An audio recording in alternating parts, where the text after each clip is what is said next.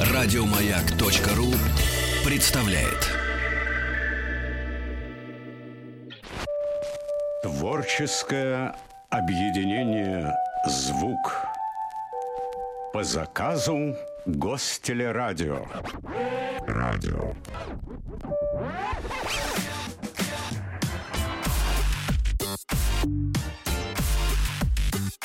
Сергей Стилавин и его друзья на маяке. Граждане, еще одна рубрика, э, недавно появившаяся у нас в эфире, для которой еще пока мы, э, наверное, не придумали окончательного названия. Ну, условно Рабочее говоря, название Госстрой. Условно говоря, ну, она появилась 32 секунды назад. Это на- рабочее название, но мы говорим о, стро- о стройках, э, великих стройках, э, которые на- в нашей стране э, происходили. И сегодня мы о гидроэнергетике поговорим. И в гостях у нас Семен Яковлевич Лощенов. Семен Яковлевич, доброе утро. Здравствуйте. Доброе Рады утро. вас видеть. Э, Советник председателя правления Русгидро, заслуженный энергетик СНГ и почетный гидроэнергетик России. Так что мы э, Семена Яковлевича с большим удовольствием рады видеть в нашей студии. Спасибо большое, что в вашем непростом графике нашли время для нас, для наших слушателей. Спасибо за теплые слова. Спасибо большое, да. Ну и в принципе мы хотели поговорить э, конкретно о Днепрогэсе, потому что мы каждую программу э, посвящаем отдельным, отдельной какой-то теме, да. Но, э, Семен Яковлевич, может быть, начнем с э, предыстории, да. Э, Я думаю, что все школьники, которые хорошо учились, советских э, не школах. так, как вот Рустама, Ста- хорошо учились, Да. э, помнят, конечно же, э, Кстати, Го- Гойл-Ро. 20 27 лет жизни Семен Яковлевич провел в Таджикистане. Но вы там, слава богу, не встречались, я понимаю, да. но Но я купал... знакомых общих имеем. Да. Да-да-да, Гойл.ру. А, план Гойл.ру. И э, те, кто э, помимо школьной программы изучают еще историю страны в целом, да, э, помнят, что э, планы, наметки, да, может быть, даже какие-то разработки, вот в этих деталях я не силен, но э, планы по строительству э, гидроэлектростанций, которые впоследствии стали гордостью советского уже времени, да, а, такие планы были еще и при царе до революции в России. Да, конечно, э, развитие энергетики в России началось, конечно, задолго до революции.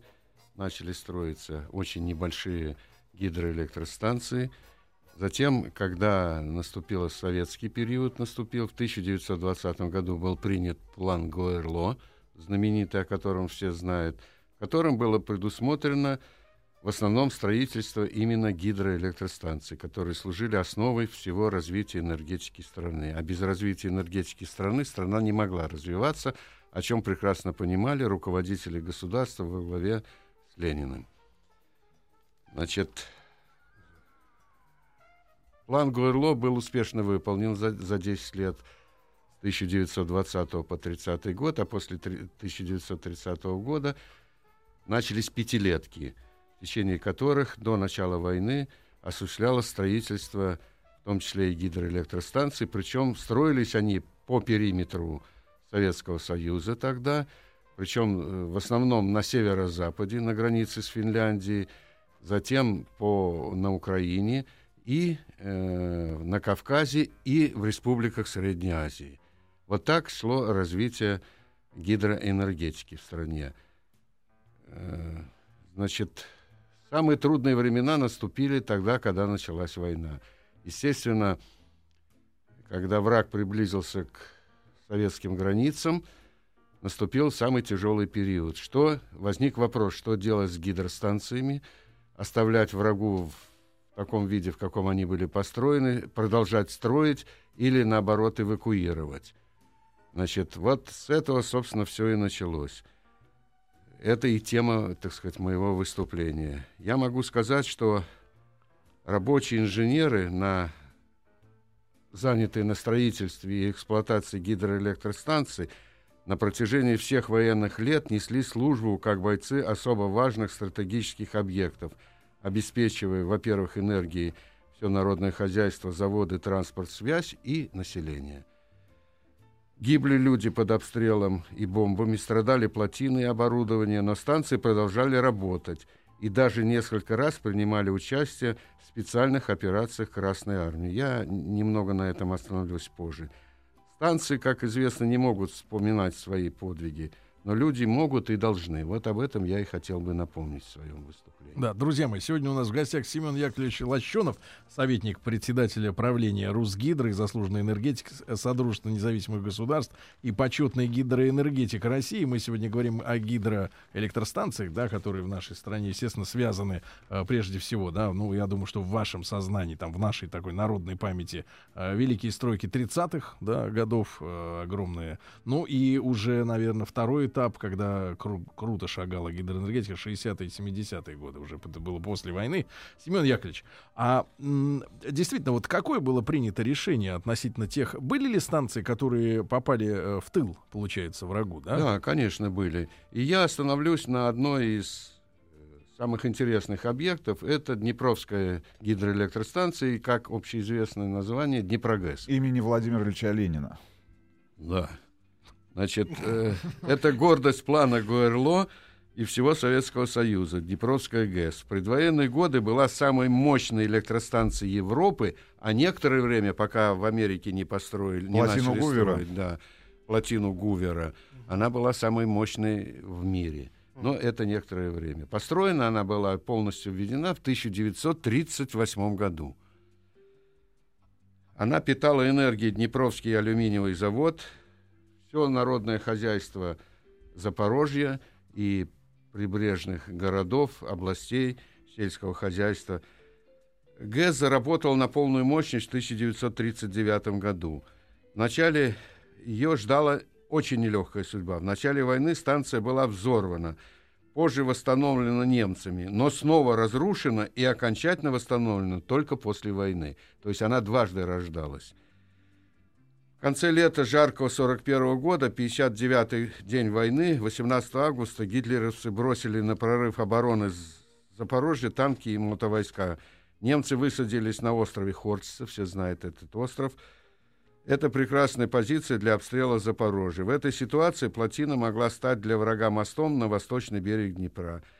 Подразделения Красной Армии отступали. Им дан был приказ не оставить после себя на ГЭС ничего, чем могли бы потом воспользоваться фашисты. Станцию надо было полностью вывести из строя, что было сделано, причем оригинально. Все агрегаты работали, а масло со всего оборудования было слито. И все они сами себя вывели из строя, без масла работая. То есть, когда пришли немцы, работающего оборудования на станции не было. Значит, а саму плотину взорвали поздним вечером. Этого же, значит, 18 августа. Сброс воды из Днепровского водохранилища привел к массовым жертвам. Пострадали войска с обоих сторон, так и мирное население. Но немцы не могли эксплуатировать э, Днепрогэс. Значит, наступление немцев затормозилось и не могло использовать его как мост. Немцы затормозились на полтора месяца. Значит, э, наступление их в этом районе, во всяком случае, было остановлено. Было спасено население города. В октябре 1941 года э, немцы заняли Запорожье. Чтобы возобновить работу ГЭС, они частично отремонтировали плотину, завезли на нее турбины немецкого производства. Однако запустить станцию на полную мощность не успели. Осенью 1943 года прошел уже черед наш, э, их, вернее, черед взрывать станцию. После Курской А битвы... что они сделали с машинами, со своими, с немецкими?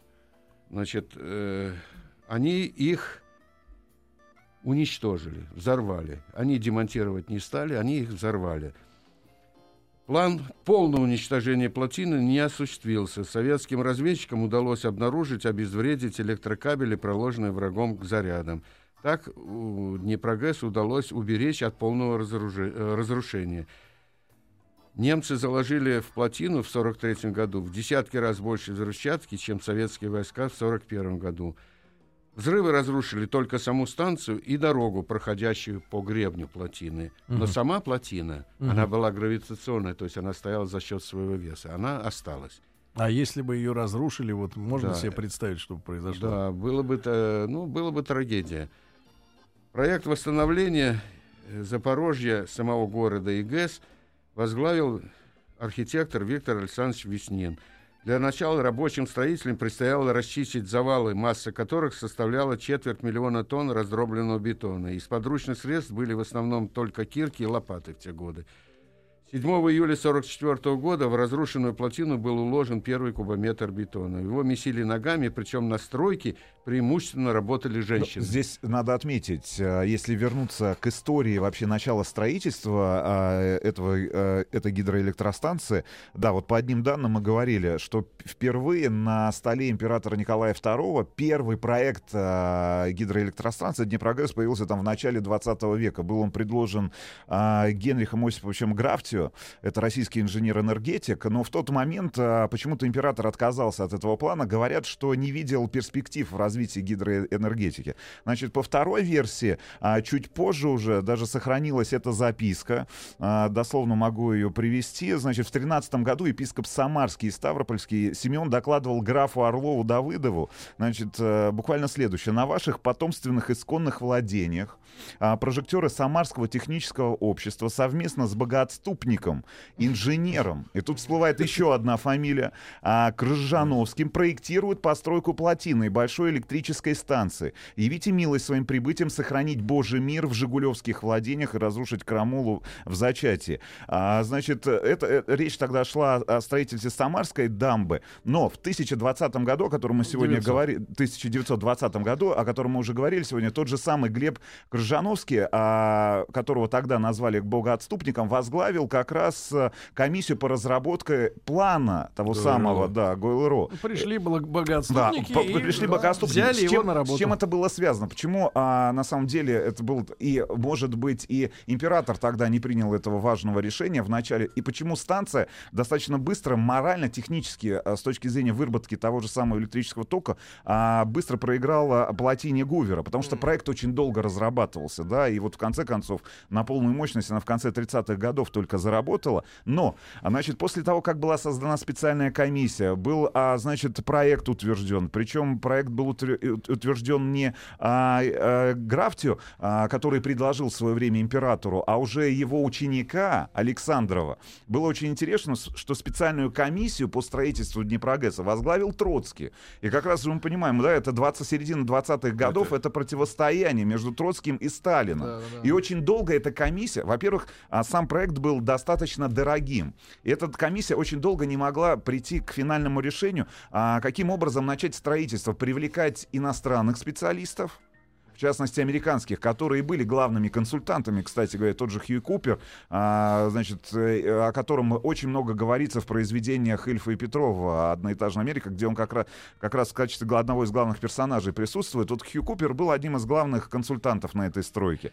Собственно говоря, после того, как вопрос со Сталиным а, и с Троцким, вот с этим противостоянием внутри, а, значит, э, коммунистического, коммунистической верхушки был решен, был и дан старт этому проекту. И это строительство началось. Причем, что касается денег, по первоначальным данным, значит, те же самые американцы оценивали там в 50 миллионов долларов строительство. Э, У наших слушателей, естественно, возникает вопрос, откуда Рустам Вахидов Всё это знает. хорошо знает. А он 27 лет жил вместе в одной республике с Семеном Яковлевичем Лощеным, нашим сегодняшним гостем. И это как-то передалось, видимо, Он напитался. передалось да, из воздуха. Во-первых, во-первых, я имел возможность э, купаться в том самом водохранилище, которое появилось в что вам республике... было страшно. Да, республике. Таджикистан, благодаря Семену Яковлевичу. Да, это Нурекское водохранилище, потому что действительно, когда ты прыгаешь в воду, и под тобой там 200-300 метров, да, метров. и Чёрной. черной воды, абсолютно холодной. Единственное желание у тебя, когда ты погружаешься, Выпрыгнуть выпрыгнуть, а- и, и- и ты правда, э, э, ты- Так Рустам и не стал дайвером, понятно, из-за да. ГЭС. И, сам, и, Да. и- и самое интересное, что в конце концов общая смета строительства, значит, в рублях, В рублях, сегодня, в да-да-да. рублях сегодня оц- смотри, даже в до- около 200 миллиардов рублей в долларах, значит, общая сумма строительства. Ведь э, речь шла о строительстве не только гидроэлектростанции, да, но и, собственно говоря, предприятий. Речь шла о строительстве целого городка и обслуживании тех людей, ну, создание быта для тех людей, которые работали. Причем ведь люди работали за заработную плату, в отличие от того же самого Беломор-канала, и получали деньги на строительстве этой гидроэлектростанции. Семен Яковлевич, а вот такой вопрос, который не может не волновать, наверное, нашу аудиторию, историю. Э, Все бывали, э, я думаю, что из, э, ну, москвичей, наверное, все, кто предпринимал попытки местного такого локального туризма, да, по Золотому кольцу, знают город Калязин, да, где э, там в метрах в трехстах, наверное, от э, Берега. берега э, стоит старая колокольня, которая под водой, да, оказалась. Вообще, вот, вот эта история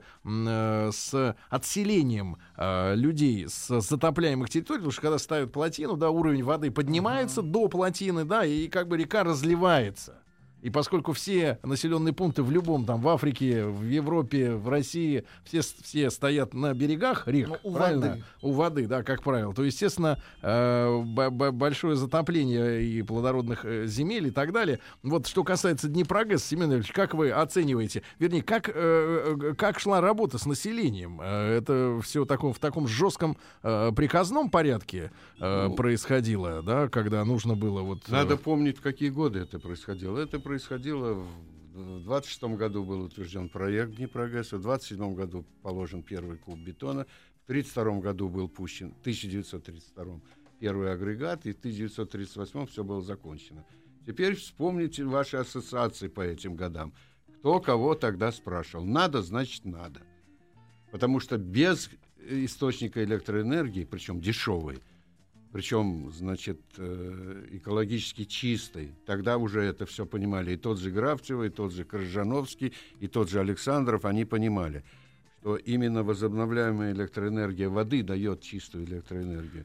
Без нее этот район Украина бы не развивалась.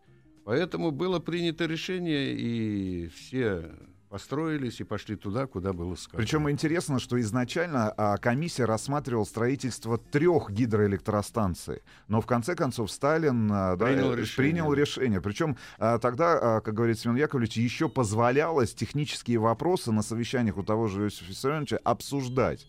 Ну, то есть он давал возможность людям вступать в дискуссии, и было принято стро- решение а, строить именно уже а, не а, каскад из трех гидроэлектростанций, а одну большую гидроэлектростанцию, ну, то есть с большим размахом. это из-за А тот же Веснин, о котором говорил э, Семен Яковлевич, ну это а, основоположник э, советского конструктивизма. И тот же Дворец Советов, который в свое время так и не был построен э, в Москве, ну и ну, этот человек, ну, связан, да, ну, вс- вся современная советская архитектура там 30-х, 40-х годов связана исключительно э, с именем этого человека. Ну и э, надо сказать обязательно о том, а, что я уже, я уже сказал, да, что люди получали деньги, значит, не было такого... не Как сп- они не сп- рекрутировались? не- э? Заключенных не было? а, не было заключенных, это важно. Значит, использовался высококвалифицированный рабочий труд. Но, к большому сожалению, в отличие от строительства той же самой плотины Гувера в Соединенных Штатах Америки, ты же был и ты же видел эту плотину, это гигантская. Это была плотина. Да, это это плотина плотина. Гувера, Сергей Валерьевич. А я думал, просто мост. Да, Мы ехали на машине. плотина. Причем на границе двух штатов. Там даже линии есть. Да, да, да, да, да. Это меня и смутило. Аризона, с другой стороны. А, Сергей думал, что Да. это просто двойная сплошная. Нет. А вот Ну, если на строительстве плотины Гувера уже вовсю исполнилась а, достаточно сложная механизация труда, то здесь механизация была а, ну, ну, достаточно скромной. И по, по вспоминанию того же А Хью можно Купера- Семену Яковлевичу вот профессиональный вопрос э, именно к- с точки зрения гидроэнергетики. Семен Яковлевич, а э, какова, какова, каков запас по времени у бетона вот того же Днепрогэса, который вот залит, ну, условно говоря, начали, начали в 20-е годы, 30-е, потом после войны, Его во время войны, трет. во время войны, нет, я понимаю, что бетону лучше от воды, он от этого только крепче становится, это я понимаю. Но в целом, вот э, прогнозируемый запас этого сооружения без каких-то реконструкционных работ. Сто лет. Вечно. Сто лет? Вечно. Век сто лет. Значит, бетон рассчитан на, на вечно. Это какой-то Вам специ- любой это- гидротехник ответит. Но я могу сказать, что бетон с годами набирает прочность. Не теряет, а набирает. Поэтому слово «вечно» у нас э, очень немного сооружений вот наших гидроэнергетических, у которых срок строительства 100 лет. Поэтому мы сейчас точно не можем сказать, что То будет через 100 лет. В Но- 2038 уже да, надо... да, значит, э, это вечные станции.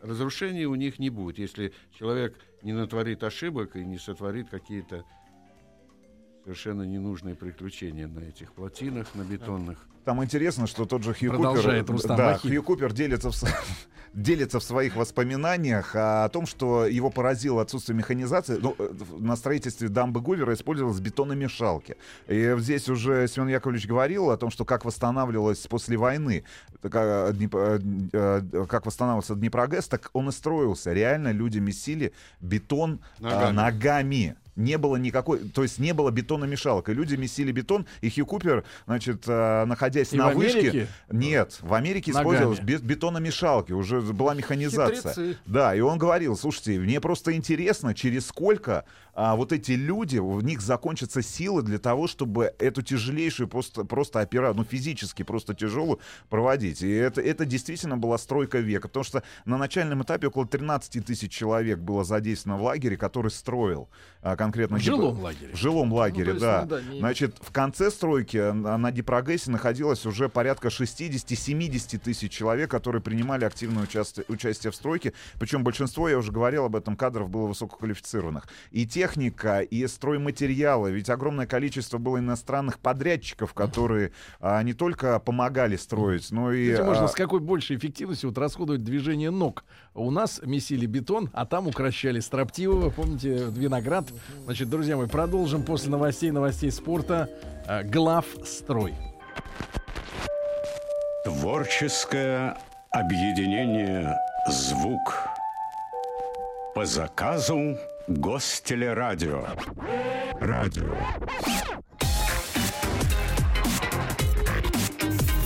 Сергей Стилавин и его друзья. На маяке. Э, Друзья мои, сегодня мы говорим о э, гидроэнергетике, о стройках, да, больших, великих стройках э, советского времени. И сегодня у нас в гостях Семен Яковлевич Лощенов, э, советник председателя правления Русгидро и заслуженный энергетик Содружества независимых государств и почетный гидроэнергетик э, России. И с Семеном Яковлевичем мы э, говорим и об истории, и о его личном опыте, потому что э, много лично Семен Яковлевич сделал для нашей гидроэнергетики. Семен Яковлевич, и очень много вопросов от людей, которые нас внимательно слушают, да, именно как, к вам как к профессионалу, но с предложением объяснить это дилетантам, да, мы совершенно не сведущие в вашем э, большом деле люди, но тем не менее, вот есть река, да, есть задача построить э, электростанцию. А с чего начинается эта работа? Вот, э, потому что как хотя бы выбрать место, где она будет потом, эта плотина стоять? Что да? с Днепрогэсом там понятно, там порожистый Днепр был, и не было ну, глобально судоходства. Судоходства не было, да. Судоходства не было. И И А ведь- плотина позволила Конечно. затопить эти пороги и э, выровнять Мы, всё, э, обеспечить судоходство. Минувшей зимой, э, я вот так маленькую ремарку сделал, да, Семен Яковлевич, ездили мы в Красноярск. Причем, побывали э, на Красноярской причем ГЭС. прилетели, а температура упала с минуса 8 до минус 35. Мы просто чуть не умерли за этот день. Ну, Но мы ездили, да, ездили к как раз Красноярской ГЭС, и мы видели э, рядом, э, ну, ну, там не горы, а как бы сопки скорее это надо назвать, да, э, некую трассу, да, трассу, по которой, я так понимаю, перек- перетягиваются суда, да, которые ходят по Из реке. верхнего бассейна, ну, собственно Да. говоря. Да, в- вот такая технология. Это самое... Да, Чуть-чуть поближе к микрофону. Ага. Значит, это специальное сооружение для пропуска судов. Из верхнего бьефа, если можно так выразиться, в нижний бьеф. А То где-то есть вот в мире используется ну, какая-то другая технология? Может быть, этих э, очень обходных рек или... Очень разные технологии. Есть обводные каналы специальные для судоходства. Есть вот такие водопроводящие сооружения, есть э, специальные шлюзы. сооружения, шлюзы. Значит, в основном шлюзы. Мгм. Но на Красноярской ГЭС уникальное сооружение.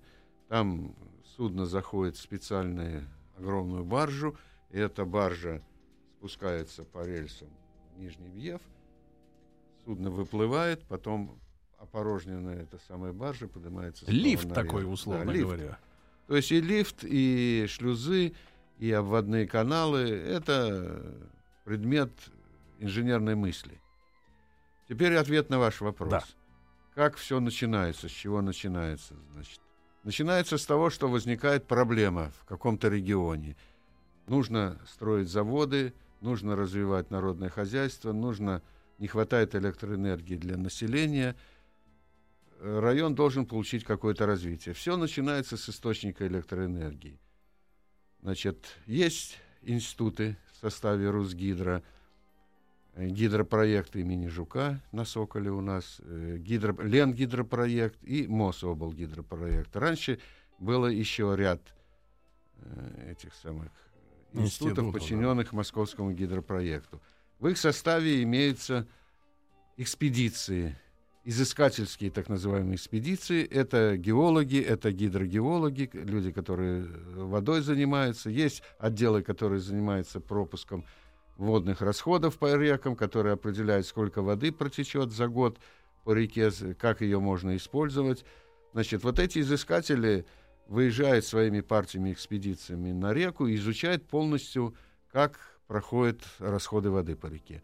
Все это привозится в институт и отдается инженерам. И вот тут начинается главная работа, значит. Начинается обдумывание. Все рождается в головах людей, в головах проектировщиков. Это очень ответственный момент.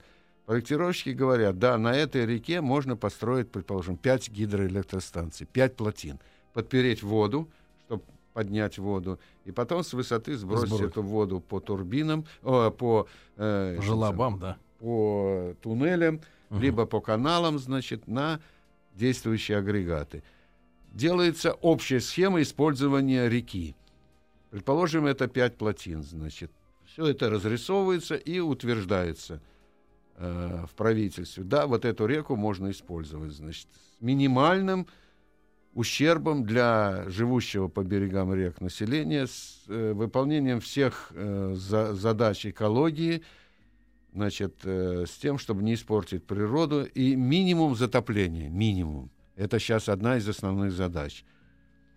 Затем, значит, э, берется самое выгодное, самое удобное и самое нужное, близкое к тому месту, где будет дальнейшее развитие, где будут строиться заводы, фабрики и прочее производство, створ так называемый, и проектируется, да, са- естественно, самый узкий выбирается, э, минимизируется затраты строительных материалов, определяется тип плотины. Либо это земляная плотина, если есть карьеры, где есть суглинок, супись, Мгм. гравий, камень крупный. Либо это бетонная плотина, если рядом есть источник цемента, значит, заводы и прочее.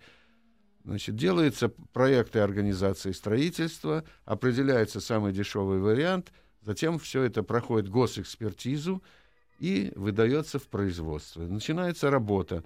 Э, Как правило, А с это- чего начинается перекрытие да, вот, реки? не- не- э, места необитаемые. Ну, река, представляете, река, лес, либо поле, значит, ни- никого и ничего там нет. Нужно построить инфраструктуру. Все начинается с палаток. Приезжают люди, ставят палатки, либо из ближайших сел набирают рабочих, либо из каких-то городов рядом находящихся, из малых, из больших. Приезжают люди, располагаются через год, строятся э, дороги, строятся мосты, строится э, жилье, строятся школы, детсады, все прочее. Через год туда заселяются, набирают людей уже, профессионалы приезжают со Мгм. всех концов То есть России. начинается с непрофессионалов, да, как правило? Начинается с разнорабочих. Значит, потому что малоквалифицированная работа. Вот. Ну да. Хотя она тоже требует серьезности. Приезжают уже серьезные инженеры, приезжают опытные, квалифицированные, профессиональные инженеры и такие же рабочие. Семен Яковлевич, а если мы говорили о Днепрогрессе, где там э, до 70 тысяч да, доходило количество строителей, то э, при сегодняшнем развитии, при сегодняшнем развитии техники на сооружение такого примерно масштаба ну, сколько? 10 максимум. Это максимум, да? Да, максимум, да. И я думаю, даже меньше. Сейчас техника шагнула очень далеко. Очень далеко. Я начинал в- работать в 1959 году, и вот я вижу, помню, как мы работали, какими механизмами, каким транспортом мы работали. И то, что сейчас, огромнейшая разница.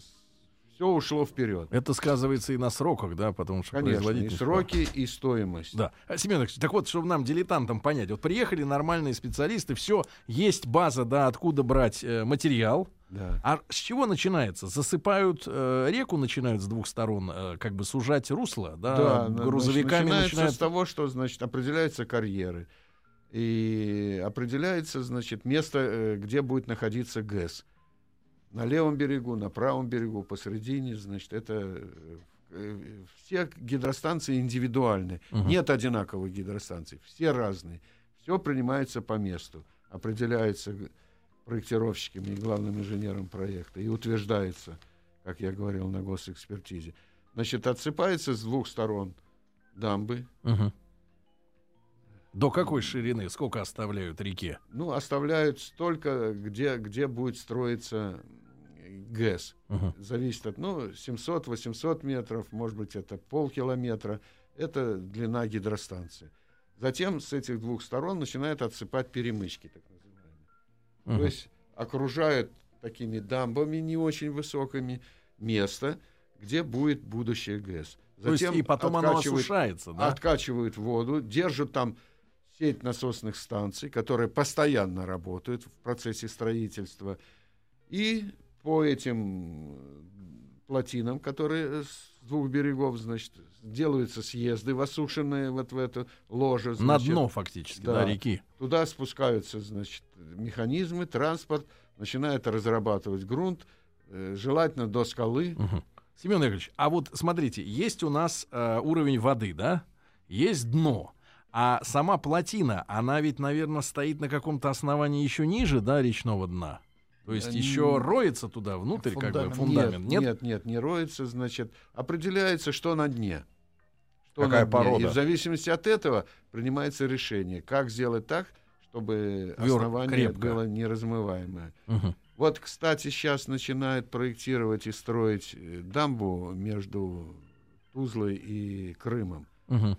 И идет спор, строить либо дамбу и в ней делать прорезь для пароходов, значит, и по этой дамбе делать автомобильную железную дорогу Мгм. и подавать электричество, воду на в Крым, или строить мост. Сейчас принят э, вариант моста, хотя это, на мой взгляд, может быть, не самое правильное решение. Ну, э, инженерам видней. Э, А какая разница в стоимости между этими проектами? Ну, это мое субъективное мнение. Сейчас стоимость определена 228 миллиардов. И если бы была Мост. дамба, А, э, мост, да. А если была бы дамба, 100, на мой взгляд. мгм. Это субъективный взгляд, я его, так сказать, впервые говорю вслух. Но дело в том, что все это, конечно, крупные проектные организации должны этим заниматься. Дело в том, что э, в основании будущего моста или дамбы пульпа, понимаете, там вот внизу, там же мост однажды был построен, и его штормом снесло, потому что основание было мягкое. И эти все Размыло. стойки металлические размыло и э, снесло. Поэтому надо быть очень осторожным. Нам техногенные катастрофы не нужны, тем более мы Да. начинаем Так к ним вот, привыкать. Семен Яковлевич, Семен Яковлевич, так вот, э, проверяется, на чем будет стоять будущее да, здание плотины, да, сооружение это плотины, и если это горные места, да, я так понимаю, Да, юг, то там будет скала. там скала. Вот а до скалы а расчищают. что находится под тем же Днепрогэсом? Там песок, там же нет ничего, да, такого твердого. Ну, Вся эта штука стоит как бы вот просто держится Она за счет веса. Да, за счет веса. Поэтому и плотина Днепрогресса называется гравитационная. Там же тоже были споры. Там хотели арочную строить. Арочная стоит за счет того, что арка упирается Мгм. в борта. И давление с- с воды передается по арке и передается в борта. Но там не стали рисковать. Там решили взять Массой. массой, весом. Мгм. Да, это все Иосиф Виссарионович.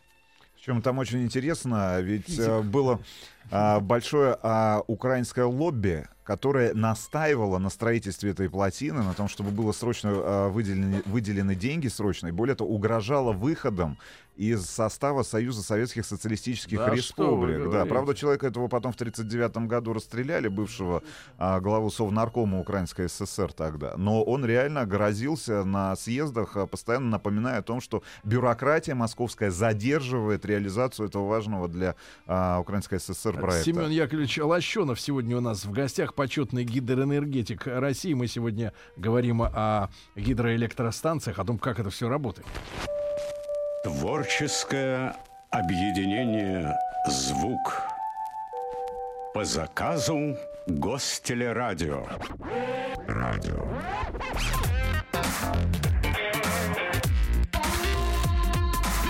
Сергей Стилавин и его друзья. На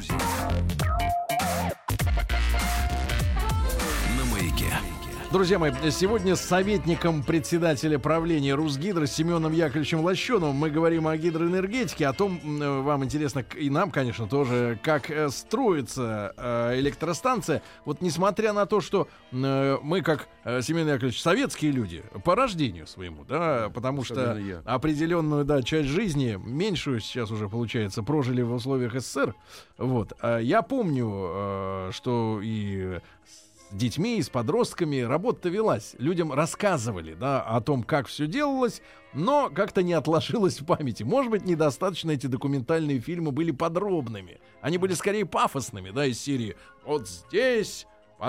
станет плотина. А вот, вот эти мелкие детали, да, как сегодня принято в документалистике, э, в технологии, в техногенной, да, в такой космической, там, путеш, про путешествие, все разжевывать, да, вот все показывать интересно и очень подробно. Тогда такой традиции, к сожалению, не было. Может быть, поэтому в 91 году-то и не сберегли страну, потому что люди, пафос был, он кончился, а мыслей в голове не осталось, так сказать, таких вот, да, о том, как это было трудно все достигнуто, в конце концов. Семен Яковлевич, так вот, маленький вопрос тогда. Э, хорошо, вычищено, я просто, э, извините за скрупулезность, да, вычищено место под строительство, да, определено, на что э, плотина обопрется.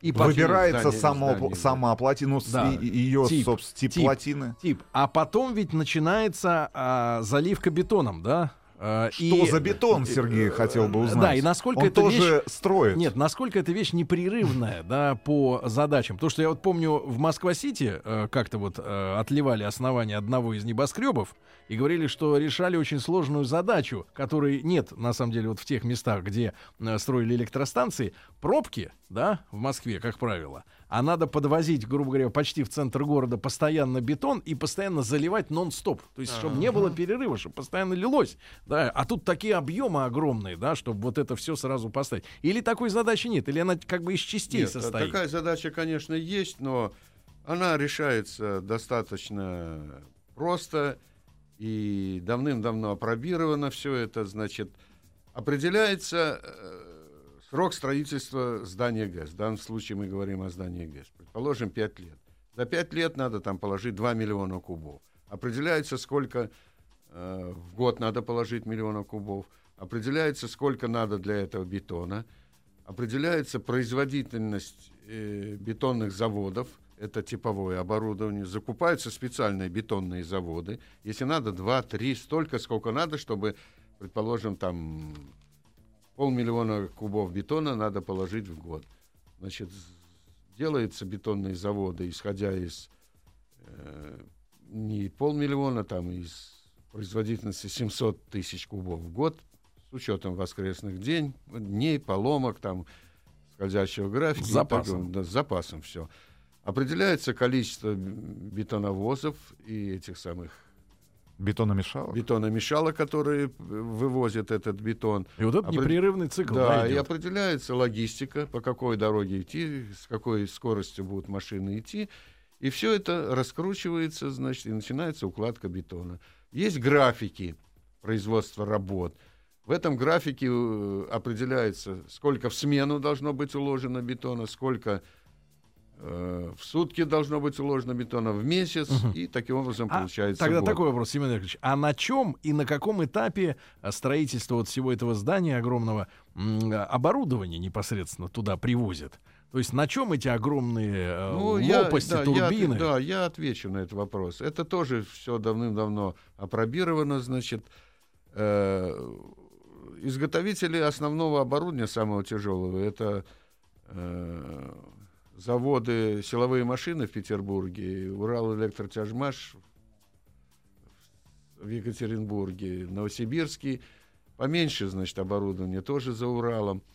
Значит, все это известно. Сколько они весят, известно. Значит, есть специальные такие поезда, автопоезда. Вот в Нурек, на Нурекскую ГЭС, на строительство, возили э, рабочие колеса и гидрогенераторы. Железной дорогой, значит, из Свердловска приходили эти, это оборудование в Душамбе. В Душамбе была специальная база, оборудование специальными кранами с грузоподъемностью самого тяжелого э, элемента вот этого оборудования. Он мог снять с платформы, положить на место, на площадку, значит, провести ревизию. Затем, значит, устраивался такой автопоезд из буранов. Тогда это были бураны в то время, когда... Это что за дорики. машина? Это специальные тягачи огромные. Военные, как сейчас для, для ракет используются? да, Нет, такого это типа? были не военные, значит. Но если надо, привлекали и военные э, эти самые тягачи. Значит, э, Мне три- просто казалось, что это все по рекам как-то сплавляли, нет? Сейчас я перейду. Это следующее. Я говорю сначала про горные реки. Вот то, Мгм. что я лично принимал участие в Нуреке. Значит, три бурана впереди, сам ав- автопоезд, значит, огромная платформа, на которую укладывалось это самое рабочее колесо или часть рабочего колеса, и сзади три. Потому что надо было перевалить через перевал высотой две с половиной тысячи метров. И вот по серпантину вот этот автопоезд ехал. А ведь я так Начальник понимаю, что еще автобазы ширина огромная, нашего да? треста шел пешком впереди. Он головой отвечал за сохранность. Вот, вот с какой скоростью он шел, с такой скоростью за ним ехал этот автопоезд. По всем серпантинам езжал в Нурек, все мосты были приведены в порядок, а на некоторых речках горных, где невозможно было такой грузоподъемности мосты построить, делался специальный брод. Вот таким образом. Вот на Красноярскую ГЭС и на Саяно-Шушенскую ГЭС, и вот сейчас, когда мы ее восстанавливали, отправляли с Петербурга северным морским путем до Енисея, потом на Енисее, на берегу Енисея перегружали в баржи специальные, дальше баржами, значит, отправляли до Дивногорска, и там не через вот этот шлюз Мгм. спускались, значит, по реке до Саяно-Шушенской ГЭС, а там на берегу в Дивногорске э, разгружали, опять на такой же самый автопоезд, значит, но тут уже не горная дорога, хотя тоже Ну да, да, было. Такой же автопоезд вез уже от Красноярской ГЭС до Саяно-Шушенской. И все это, друзья мои, надо распланировать, да. Это все подробнейшим учесть. образом расписывался график. Но по- с той уверенностью, с которой Семен Яковлевич э, каждый раз вот тот э, мои вопрос, мое удивление парировал, я понимаю, что сейчас нам под, под силам где угодно поставить э, э, э, гидроэлектростанцию. Я правильно понимаю? Ну, если мы на, э, в Магадане строим, у Среднеканскую ГЭС заканчиваем. Где угодно, да. Семен Яковлевич Лощенов был у нас сегодня в гостях, советник э, председателя правления Русгидро, заслуженный энергетик и почетный гидро- гидроэнергетик России. Э, Семен Яковлевич, огромное вам Спасибо спасибо. огромное. Спасибо большое. Друзья мои, вам хорошего дня и до завтра. Пока. Еще больше подкастов на радиомаяк.ру.